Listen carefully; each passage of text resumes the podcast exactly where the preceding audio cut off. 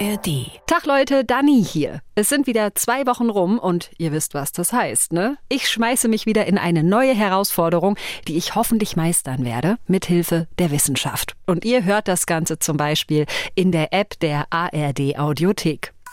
Meine Challenge. Ein Podcast von MDR Wissen. So, das hier ist der implizite Assoziationstest von der Uni Harvard. Kann man zu verschiedenen Themen machen. Hautfarbe, Gender, Geschlecht und Disability, also Behinderung. In this IAT you will be Meine Challenge startet diesmal am Computer. Ich mache einen wissenschaftlichen Test, der zeigen soll, wie stark meine Vorurteile gegenüber Menschen mit Behinderung sind. Denn ich weiß ja nicht, wie es euch geht, aber habt ihr im Alltag viel zu tun mit Menschen, die eine Behinderung haben? Ich tatsächlich gar nicht. Also klar sehe ich auf der Straße mal jemanden im Rollstuhl, aber das war's dann auch. Und wenn ich dann doch mal auf jemanden treffe, der offensichtlich irgendeine Art von Behinderung hat, dann werde ich furchtbar krampfig und weiß nicht so richtig, ah, wie gehe ich jetzt damit um? Und damit bin ich, glaube ich, nicht alleine. Und genau darum soll es gehen in dieser Folge hier. Welche Berührungsängste, welche Vorurteile habe ich, haben wir vielleicht alle gegenüber Menschen mit Behinderung? Und wie kann ich diese Vorurteile überwinden? Denn das Ding bei Vorurteilen ist ja, keiner will sie, aber wir alle haben sie. Ich wahrscheinlich auch, oder? Aber wie stark denn? Das will ich rauskriegen. Und Leute, das wird diesmal kein Action-Trip, sondern das wird eine Reise mit Begegnungen, die ganz schön was mit mir machen. Begegnungen mit Menschen und auch Begegnungen mit den ganz fiesen Gedanken und Vorurteilen in meinem Kopf.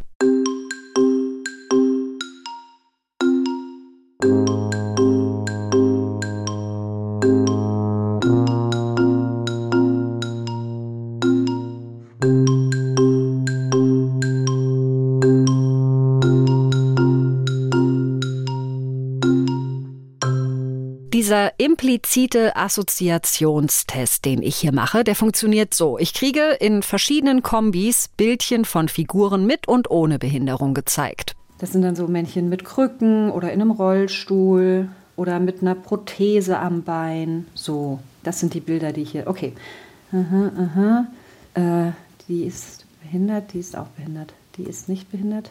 Und ich kriege zusätzlich noch Wörter auf Englisch angezeigt, die positiv oder negativ konnotiert sind. Also zum Beispiel glad und adore, das sind gute Wörter, harmful oder pain sind schlechte Wörter. Und dann muss ich ganz schnell per Taste kategorisieren, was ich da sehe. Also die linke Taste muss ich zum Beispiel drücken, wenn ich eine Figur mit Behinderung sehe oder ein negatives Wort.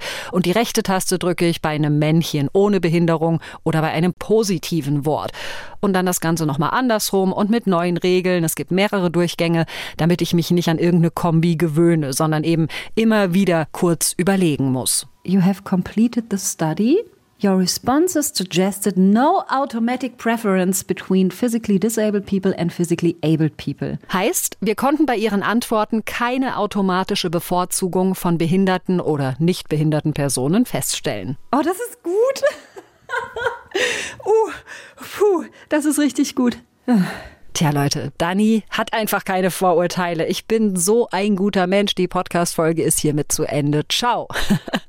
nee, natürlich nicht. Hier wird so dargestellt, äh, wie so der Durchschnitt ist bei den Testteilnehmern insgesamt. Und das sind, jetzt muss ich das mal kurz zusammenrechnen, 78 äh, Prozent aller Teilnehmenden haben eine ganz leichte bis hin zu einer starken Bevorzugung für Menschen ohne Behinderung. Ja, aber ich nicht. Ich gehöre zu den 14 Prozent, die genau in der Mitte sind, denen es dem Test zufolge einfach scheißegal ist, ob jemand eine Behinderung hat oder nicht. Aber so im Alltag haut das irgendwie nicht so ganz hin, fürchte ich halt. Ich brauche diese Challenge trotzdem.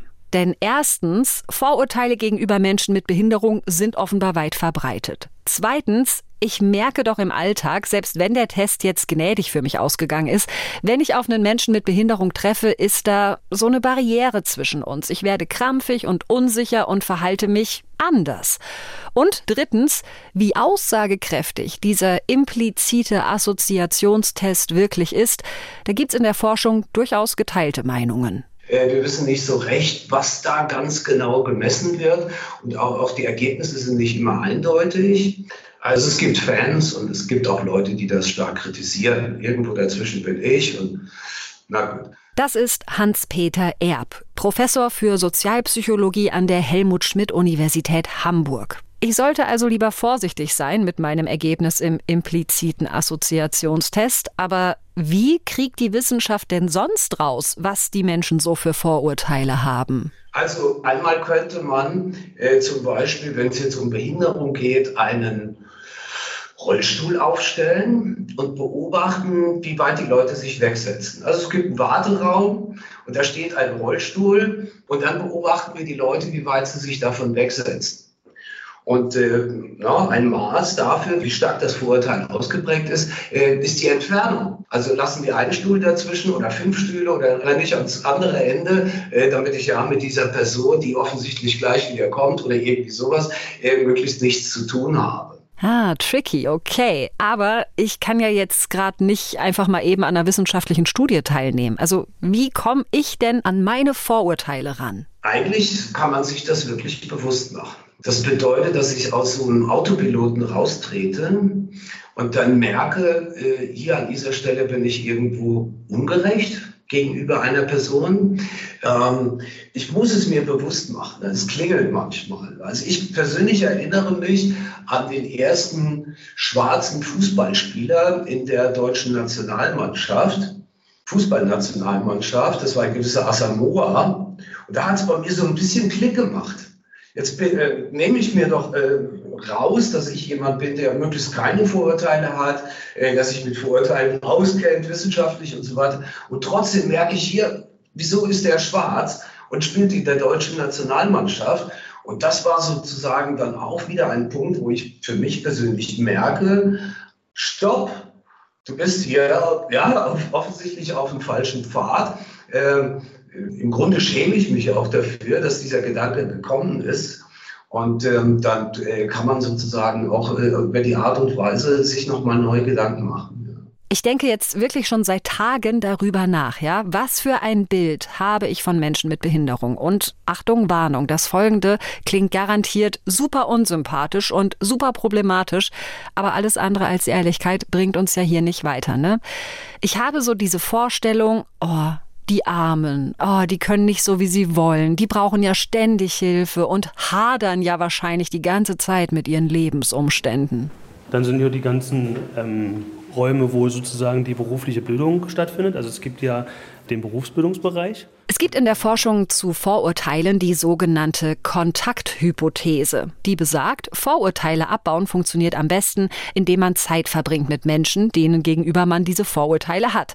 Und deshalb besuche ich am Anfang meiner Challenge René Winkler.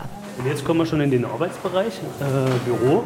Hier sind halt verschiedene äh, Büros. Der arbeitet in Leipzig in der Diakonie am Tonberg als begleitender Dienst im sogenannten K-Bereich, also mit körperlich behinderten Menschen. Und René Winkler hat selbst eine Behinderung. Die Behinderung, die ich habe, ist äh, eine Sehbehinderung. Also ich bin hochgradig sehbehindert ähm, die Sehfähigkeit von mir kann man schon gar nicht mehr in Prozenten ausdrücken. René hat seit seiner Geburt die Krankheit Aniridie. Das bedeutet, dass ich keine Regenbogenhaut habe, also der natürliche äh, Schutz vor der Sonne ist quasi nicht gegeben. Und dazu hat René Nystagmus. Das bedeutet, dass seine Augen sich unkontrolliert bewegen. So, und all das führt schon bei unserer Begrüßung zu einem krampfigen Moment meinerseits. Nämlich, als ich in sein Büro komme und ihm so die Hand gebe, denke ich, ah nein, Danny, du bist so dumm, der sieht das doch gar nicht richtig. Aber René Winkler nimmt meine Hand und schüttelt sie einfach. Und es fällt null auf, dass er bei all dem kaum was sieht. Ich weiß, dass diese Situation Unsicherheit hervorrufen äh, bei dem anderen. Bei mir halt natürlich nicht mehr, weil ich das ja schon jetzt mein Leben lang so gewohnt bin. Und von daher ist, sind die Reaktionen völlig okay. Also ein, ein Witz ist gut, das Belächeln oder ja, meine Hand daneben. Ne? Wenn ich schon daneben greife, dass man dann einfach die Hand nimmt, das ist auch ähm, völlig in Ordnung. Ja, genau. René Winkler ist der erste Mensch mit Behinderung, den ich für diese Challenge treffe und es ist wirklich sehr schnell, sehr entspannt. Wir einigen uns darauf, dass ich wirklich ohne Fettnäpfchen Angst alles fragen soll und er erzählt ganz locker und offen auch von den beschissenen Erfahrungen, die er schon gemacht hat. In der Schule zum Beispiel haben manche ihn gemobbt. Schileprinz haben sie ihm hinterhergerufen und sowas.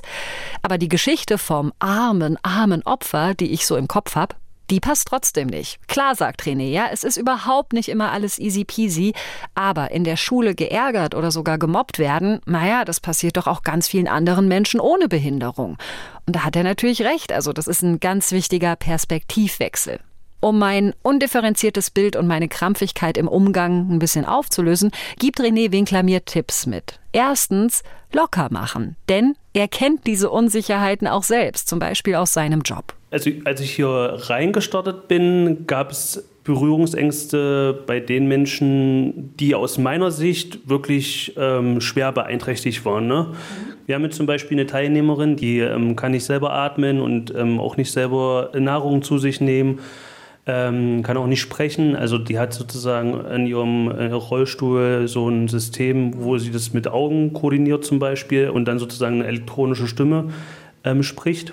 Und das war schon für mich am Anfang, ähm, ja, da war dieses Gefühl halt wieder da, ne, was du angesprochen hast, diese Unsicherheit, aber die ähm, ja, wurde mir schnell von ihr quasi selber genommen, weil sie auf mich zugekommen ist. Und ja, das war ganz angenehm. Also es ging ziemlich schnell. Zweiter Tipp, den René für mich hat, offene Kommunikation. Keine Angst, sondern einfach nachfragen, ja, wenn ich nicht weiß, was mein Gegenüber jetzt kann und was nicht und ob er oder sie gerade irgendeine Unterstützung braucht. Also ich finde das völlig in Ordnung, wenn die Menschen mich daraufhin ansprechen, weil ich halt eben weiß, dass natürlich am Anfang, wenn man mich noch nicht kennt, so unangenehme Situationen auch entstehen, weil man halt unsicher ist und darum finde ich das wunderbar, wenn man mich einfach fragt, wie man damit umgehen soll, dann kann man das besprechen und dann ist es einfach ähm, geklärt, ne?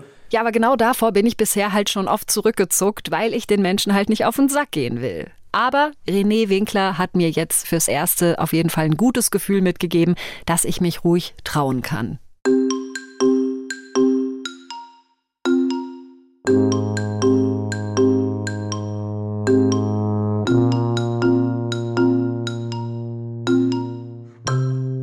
René Winkler hat mir ja jetzt gezeigt, dass mein Bild von wegen Menschen mit Behinderung sind hilfebedürftige Opfer, dass das einfach null stimmt. Also kann ich dieses Vorurteil doch jetzt aus meinem Kopf löschen. Naja, aber so funktioniert unser Gehirn nicht, sagt der Sozialpsychologe Hans-Peter Erb, sondern wenn etwas nicht in unser Muster, unser Bild passt, dann betreibt unser Gehirn sogenanntes Subtyping. Subtyping bedeutet, dass dann, wenn Sie auf eine Person treffen, jetzt das Stereotyp wirklich komplett wieder, widersprüchlich sich verhält, ganz anders ist, ein freundlicher Skinhead oder äh, völlig verblödeter Professor, irgendwie sowas, äh, dann äh, tendieren wir dazu, eine Subkategorie aufzumachen. Also wir stecken die Person dann nicht mehr in die Schublade Professor, sondern machen eine Unterkategorie auf, die idiotischen Professoren, äh, ne, die dummen Professoren und nehmen diese Person aus der Gruppe der sonst stereotypisierten äh, Gruppe heraus und sagen, das ist sozusagen die Ausnahme. Das bedeutet für den Rest der Schublade, für das Stereotyp auch wieder, äh, dass das Stereotyp sich verhärtet, dass das Vorurteil sich verhärtet, weil die widersprüchlichen Befunde, die wir sammeln so im Alltag, äh, gar nicht mehr dazu zählen, sondern in eine Subkategorie gesteckt werden. Ey, das ist doch voll bescheuert. Warum macht unser Kopf das? Etwas, äh, was wir unbedingt brauchen, um das vollständig zu verstehen, ist der Begriff der Kategorisierung. Wir laufen also den ganzen Tag durch die Gegend und kategorisieren alle möglichen Objekte. Vielleicht sitzen Sie gerade auf einem Stuhl.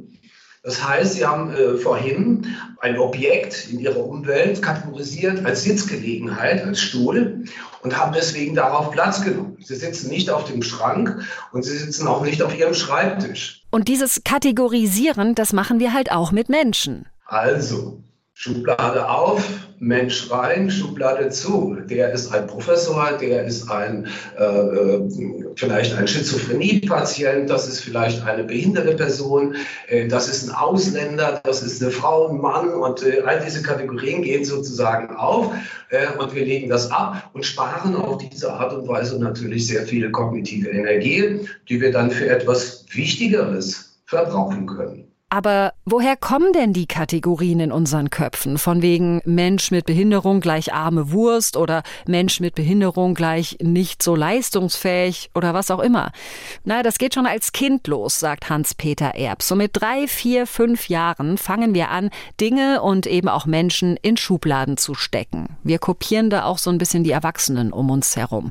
So, und wenn ich an meine Kindheit zurückdenke, dann habe ich da auch was. Ich komme vom Dorf, da gab es nicht viel, was es aber gab und auch immer noch gibt, ein Wohnheim für Menschen mit Behinderung. Diese Menschen habe ich aber so gut wie nie zu Gesicht bekommen, vielleicht einmal im Jahr auf dem Dorffest, wo die dann aber eher unter sich waren, so abgetrennt von der übrigen Dorfgemeinschaft. Und ich kann mich nicht erinnern, ob mir irgendwann mal jemand erklärt hat, wer diese Menschen sind, die ich überhaupt nicht kenne und die irgendwie so anders tanzen als alle anderen. Oder ob mir damals jemand einen Frame mitgegeben hat von wegen, oh, das sind ganz arme Menschen, die können alles nicht so wie wir Normalen in Anführungsstrichen. Also auf jeden Fall waren aber Menschen mit Behinderung für mich Menschen, die ich nur aus der Ferne beobachte, mit denen ich aber nicht interagiere. Soweit meine Kindheitserfahrung. Wie es dann weitergeht mit unseren Vorurteilen, das hängt dann auch davon ab, was für ein Persönlichkeitstyp wir sind. Zum Beispiel die autoritaristische äh, Persönlichkeit. Das ist so eine Art Vorstellung, wie die Welt ist böse, die anderen wollen mir was Böses tun. Wir brauchen einen äh, starken Führer für unsere eigene Gruppe. Die, äh, die anderen Gruppen bedrohen uns ja, ich brauche äh, eine enge Ordnung, ich hätte gern Disziplin. Also solche äh, Begriffe sind mit dieser Persönlichkeitseigenschaft verknüpft.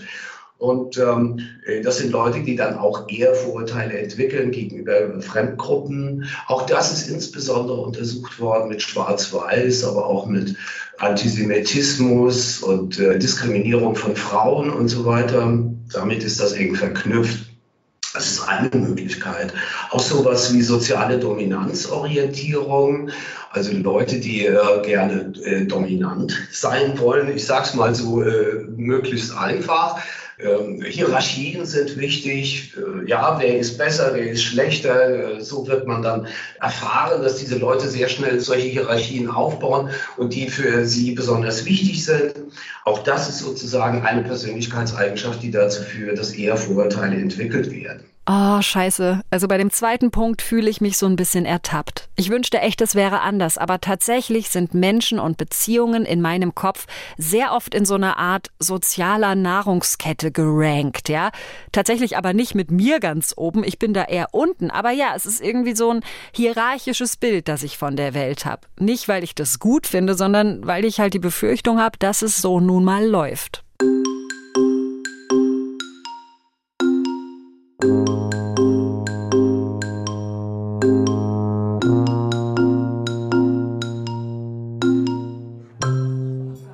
Als nächstes bin ich auf meiner Challenge-Reise mit Tillmann Schirpe verabredet. Wir treffen uns in einem Café in Leipzig. Ich habe ein golden Haar-Syndrom. Das ist sehr selten in Deutschland oder in Europa. Es ist eine angeborene Erbkrankheit. Und wie macht die sich bemerkbar? Sie macht sich allein durch bemerkbar durch mein Gesicht, durch schiefen Mundwinkel, verdrehte Augen, es alles komplett schief ist. Dann eigene halbseitige Querschnittslähmungen der, der Beine, und deshalb sitze ich im Rollstuhl. Das ist jetzt hier schon anders als mit René Winkler, ja? Es ist recht voll und trubelig und Tillmann Schirpe muss sich irgendwie so mit seinem Rollstuhl durch die Leute durchschieben. Und ich hätte ja jetzt einfach ihren Rollstuhl nehmen und sie schieben können, weil ich denken würde, auch Mensch, ich helfe dem armen Herrn Schirpe mal. Wie wäre das bei Ihnen angekommen? Naja, nicht gut. Also ich finde, man soll ja trotzdem im Leben so weit selbstständig sein, wie es möglich geht.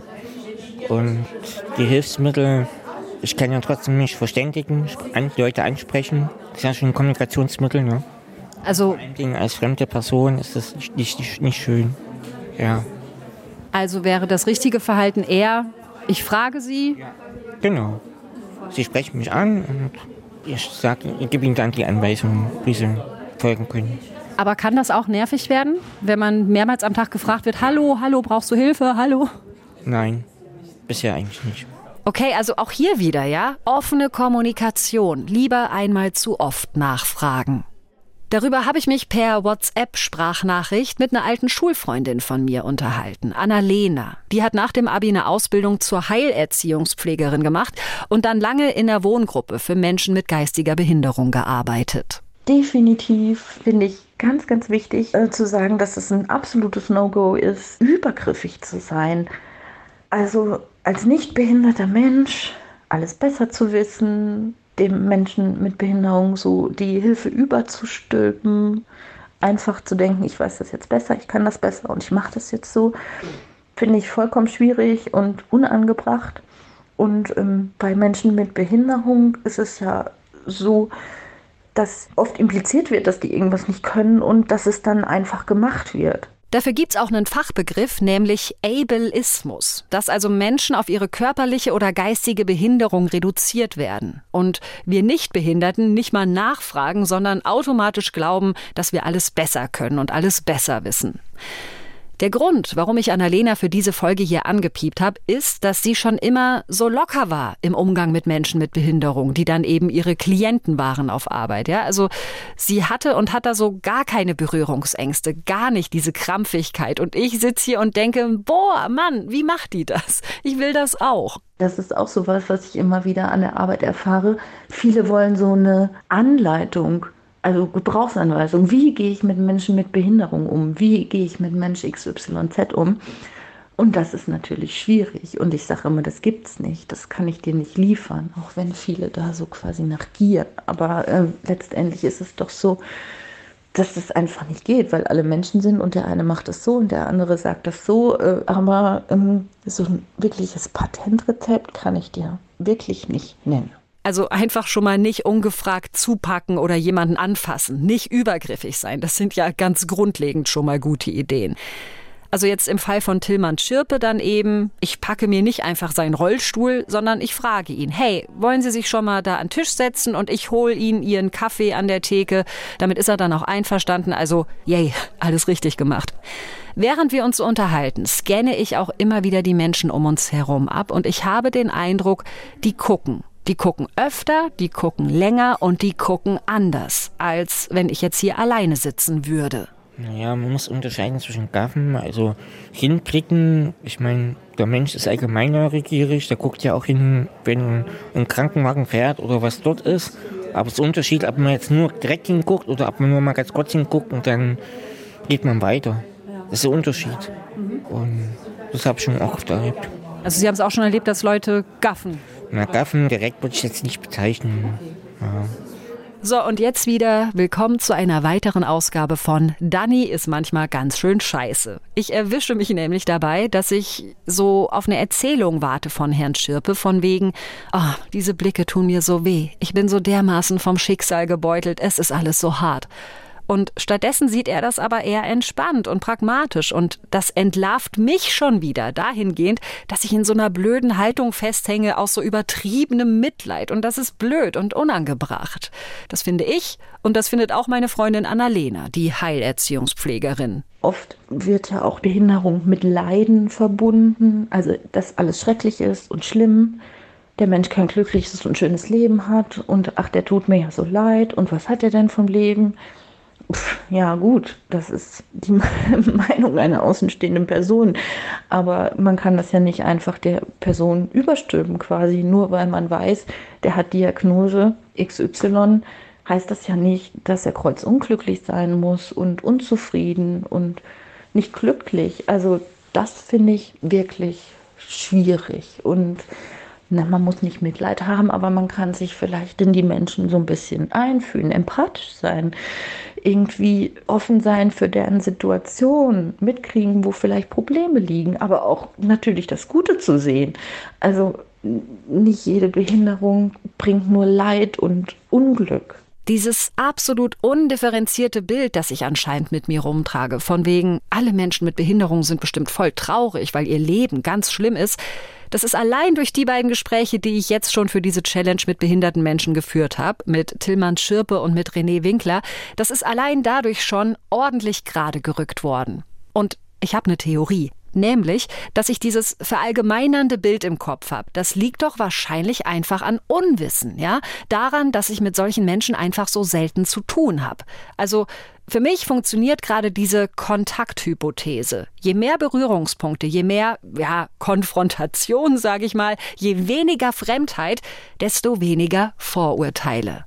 Es gibt aber auch Fälle, wo das genau andersrum laufen kann, erklärt mir der Sozialpsychologe Hans-Peter Erb. Also je ähnlicher sich die Gruppen sind, desto stärker ist dieses Bedürfnis, äh, so eine Unterscheidung herzustellen. Wir nennen das eine positive Distinktheit herzustellen in der Wissenschaft.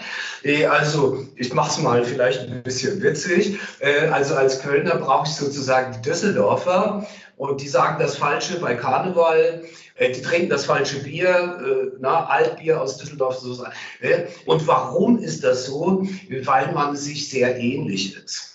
Wenn ich jetzt als Kölner, ja, habe ich vielleicht einen ganz anderen Blick auf Bielefeld äh, oder auf Hannover. Die sind so weit weg. Ey, da brauche ich diese Distinktheit gar nicht herzustellen, diesen Unterschied herzustellen.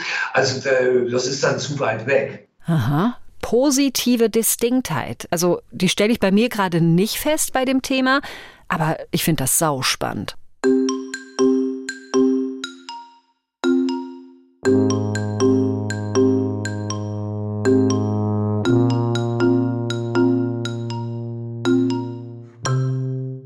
wissen, dass äh, Menschen äh, dazu tendieren, ihre eigene Gruppe zu bevorzugen und andere Gruppen auf, der, äh, auf die Art und Weise zu diskriminieren. Das hängt damit zusammen, dass wir ein positives Selbstbild gerne haben. Ähm, wenn wir ein eigenes Selbstbild, positives Selbstbild aufrechterhalten wollen, dann brauchen wir natürlich auch den Vergleich mit anderen, und zwar auch auf der Gruppenebene und kommen dann am Ende zu dem Schluss, Glücklicherweise bin ich Deutscher oder Deutsche und kein Chinese und kein äh, Däne und kein, Sie setzen ein, was Sie wollen. Äh, da wird sozusagen der Intergruppenvergleich, der Vergleich zwischen den Gruppen äh, wird relevant und führt dazu, dass man sich auf eine gewisse Weise überlegen fühlt.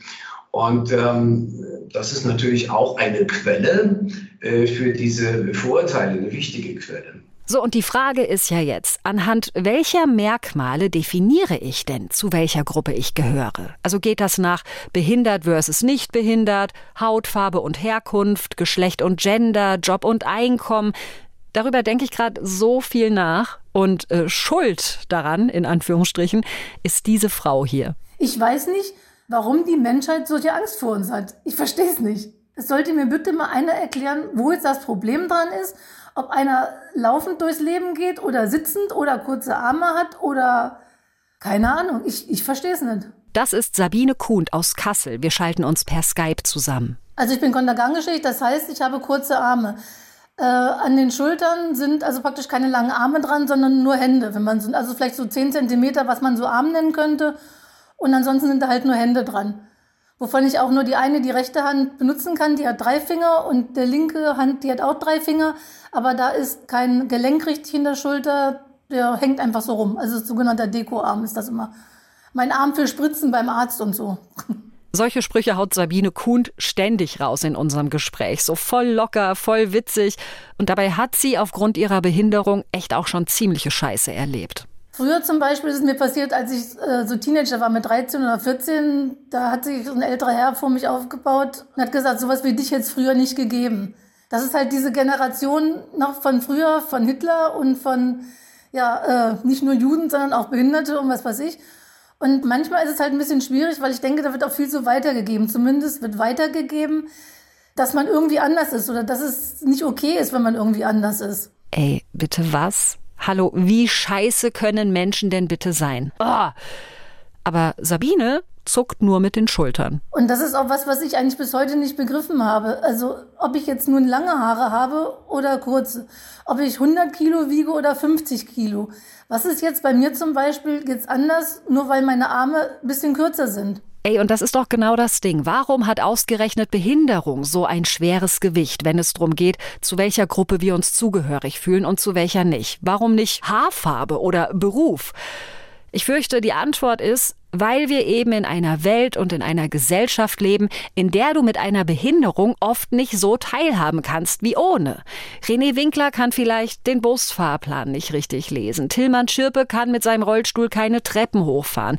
Aber daraus zu schließen, dass die auch sonst alle weniger können, das macht die Behinderung nur noch größer. Das fängt schon damit an, ähm, bei der Jobsuche muss ich als Schwerbehinderter an die Stelle für Schwerbehinderte beim Arbeitsamt. Und das kannst du vergessen. Da kriegst du Arbeiten für, keine Ahnung, ich weiß es nicht. Und ich habe bis jetzt, also bei zwei Firmen nur in meinem Leben gearbeitet, bei der ersten über zehn Jahre und bei der zweiten, jetzt wo ich in Rente gehe, sind es dann 23 Jahre. Und diese Jobs habe ich mir selber gesucht. Und es ist natürlich Überzeugungsarbeit. Also ich bin dahin mit dem Auftreten. Ich habe gesagt, ich habe nichts zu verlieren und habe gesagt, ich kann das alles. Äh, lassen Sie mich bitte probieren.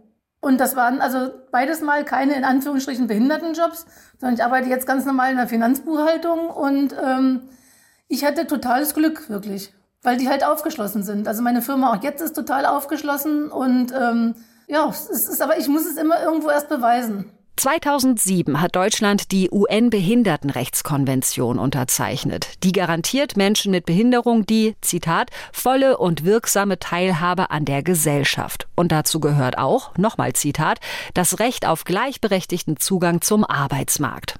Ja, und was machen wir in Deutschland? Wir stecken Menschen mit Behinderung in irgendwelche extra Förderschulen und extra Werkstätten. Irgendwo anders sind als uns Nichtbehinderte. Ja, dann ist es ja kein Wunder, dass Menschen mit Behinderung bei vielen vielleicht ein Gefühl von Unsicherheit, von Fremdeln auslösen, weil sie für viele fremd sind, beziehungsweise fremd gemacht werden. Ich habe ehrenamtlich äh, im Hospiz gearbeitet und hatte mich dann irgendwann mal gewundert, weil die, die Dame da äh, sagte, ähm, die Koordinatorin, oh, wir brauchen dringend Leute, wir haben so viele Anfragen und ich hatte gerade keine. Und dann irgendwann ist in mein Gehirn angekommen, musst du da mal fragen. Ja, und dann kam dann raus, dass die mich nicht halt weitervermittelt, weil sie, wie sie sagte, noch nie in ihrem Leben so jemand wie mich gesehen hatte. Die kam aus dem Osten, also was jetzt nicht böse gemeint ist, sondern in der DDR gab es keine Kontergan-Geschädigte und die hatte sowas wie mich das erste Mal gesehen und konnte damit nicht umgehen und hat mich deswegen, also mal böse gesagt, auflaufen lassen. Also ja, wir kommen in dieser Folge hier nicht um das Thema Inklusion herum. Und da ist eben noch sehr viel Luft nach oben. Denn einfach mehr Menschen mit Behinderung irgendwo dazu packen, so läuft das nicht. Das würde nicht reichen, um Vorurteile abzubauen, sagt der Sozialpsychologe Hans-Peter Erb. Man hat das probiert in den USA mit diesem äh, gemeinsamen Schulbus für schwarze und weiße Kinder. Und äh, das hat überhaupt nicht funktioniert. Also war dann auch die Diskriminierung, äh, war dann auch in diesen Schulbussen zu sehen. Und dann ist man mit dem Flugzeug über, die, über den Schulhof geflogen, hat Aufnahmen gemacht. Äh, sind die jetzt enger beisammen oder stehen die immer noch in Gruppen getrennt? Sie waren immer noch in Gruppen getrennt. Also die Leute einfach zusammenstecken, das funktioniert nicht. Um Vorurteile abzubauen, hilft es zum Beispiel an einem gemeinsamen Projekt zu arbeiten. Das zeigt die Forschung. Man muss sich auf Augenhöhe begegnen und die Chance haben, Gemeinsamkeiten zu entdecken, statt die gefühlten Unterschiede immer größer werden zu lassen. Ich habe meine Ausbildung beim Amtsgericht angefangen und da hat der, der Direktor vom Amtsgericht damals zu mir gesagt, weil der war auch irgendwie schwerbehindert, der konnte irgendwie nicht laufen oder so.